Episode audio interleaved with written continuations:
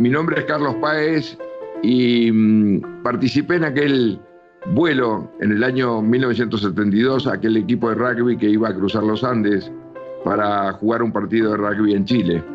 El avión cayó en los Andes y tuvimos que permanecer durante 70 largos días con sus noches en aquella historia increíble, de la cual seguimos hablando hoy, de la cual se han hecho tres películas, se han escrito 26 libros, nueve documentales que la convierten sin duda, como dice la National Geographic, en la historia más increíble de supervivencia protagonizada por gente del común. La cuestión es que el avión eh, agarramos hacia el sur y comenzamos a cruzar la cordillera por el paso de Planchón. Salió uno de los militares de la cabina y nos dijo, señores, pónganse los cinturones porque el avión va a bailar un rato. Y efectivamente, nos ponemos los cinturones, el avión empieza a sacudirse porque venía una zona de turbulencias y de pronto un pozo de aire gigantesco que bajamos 600 metros de golpe. Inmediatamente caímos en un segundo pozo de aire y de pronto el golpe más brutal que te puedas imaginar cuando el avión choca con la panza y con el ala, el frío más brutal que entraba, el caos más absoluto, el griterío, de pronto el silencio porque el avión al perder los motores se sentía en silencio solamente el rozamiento contra la nieve y los gritos hasta que después de esa carrera alocada, el fuselaje se detiene abruptamente, todos los asientos se van para adelante y quedamos apretados todos entre un remolino de fierros. Gustavo Nicolich era el encargado de escuchar la radio, que salía a escucharla entre medio de las turbulencias de las montañas, salía a escuchar la radio. Me acuerdo que entró dentro del fuselaje y me dijo, se dirigió a mí, quizás porque yo era el más chico, me dice, Carlitos, tengo una buena noticia para darte. Le digo, ¿qué pasó? Acabo de escuchar en la radio, una radio chilena, donde el locutor dijo que dieron por finalizada la búsqueda del avión uruguayo y van a venir a buscar los restos nuestros en febrero cuando vengan los deshielos. ¿Cómo buena noticia lo quería matar? Imagínense a ese chico malcriado y consentido y caprichoso, le dicen que es una buena noticia que no nos busquen más.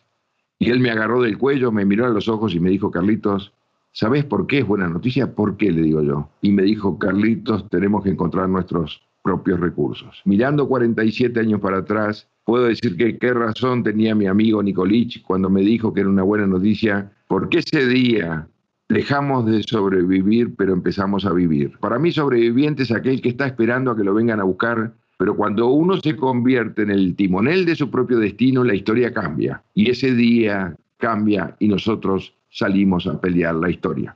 Quizás seamos de los pocos seres humanos que hemos padecido la sensación de no existir más, o sea, de que el mundo entero se había olvidado, yo no podía entender de que, de que se llegaba a la luna en aquella época, escuchábamos las noticias que se seguía jugando al fútbol, que el 8 de diciembre se festejaba el Día de las Playas en Montevideo y nosotros perdidos en los Andes. Es algo que nos costaba mucho entender, pero que bueno, que ahora nos dimos cuenta que el camino va por uno, no va por lo que le pasa a los demás. Creo firmemente que de la cordillera muchas cosas aprendí, muchas cosas aprendemos durante toda la vida, digo, a lo largo de la vida, pero si tuviera que rescatar las cosas más importantes fue, primero que nada, fue el trabajo en equipo. Nuestra historia fue una historia netamente grupal, o sea que fue de trabajo en equipo. Está convertida, de hecho, en una de las historias más monumentales de trabajo en equipo, al punto que en Estados Unidos muchas universidades usan el libro nuestro, Alive, como, como libro de cabecera para hablar sobre el teamwork, como dicen los americanos. Creo que fue una historia netamente grupal. Después la toma de decisión. Nosotros tuvimos que tomar decisiones durísimas, pero las tomamos. Nosotros nos tuvimos que adaptar de golpe, de la nada, de ser unos chicos que, que mimados y consentidos, a, tratar de, de, vivir o de sobrevivir en un medio que nosotros no conocíamos.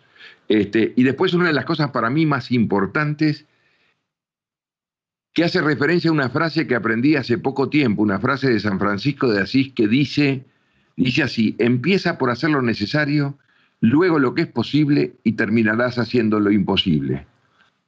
Yo la aprendí hace poco esa frase, pero fue lo que nosotros hicimos. Empezamos haciendo lo necesario, luego lo que era posible y terminamos haciendo lo imposible reapareciendo después de esos 70 largos días con sus noches en esa historia increíble de adaptación, de lucha permanente, de solidaridad, de amor, mucho amor también, porque aparte nuestra lucha era por cosas muy simples, porque uno aprende en la cordillera de las pequeñas, grandes cosas que son las que le dan el verdadero sentido a la vida. Hay dos palabras para mí que son la cabecera de esta historia. Una es la humildad, pero no porque yo sea humilde, sino porque Dios nos hizo, cada vez que nos la creímos, nos pegó un garrotazo y nos dijo, señores, es por abajo. Fíjate que nosotros tuvimos el accidente de avión, eh, este, recibimos la noticia que no nos buscan más. Tomamos la decisión de alimentarnos de nuestros compañeros muertos. Cuando estábamos organizándonos, viene una avalancha que muere en ocho. O sea que era como permanente el no después encontrar la, cola del avión y no poder hacer funcionar la radio, que era donde estaban las baterías. O sea que lo permanente fue el no en nuestra historia, pero nosotros al no, gracias a la actitud, que la otra gran palabra, pudimos decirle que sí al no, que ese fue el gran aprendizaje, decirle que sí al no.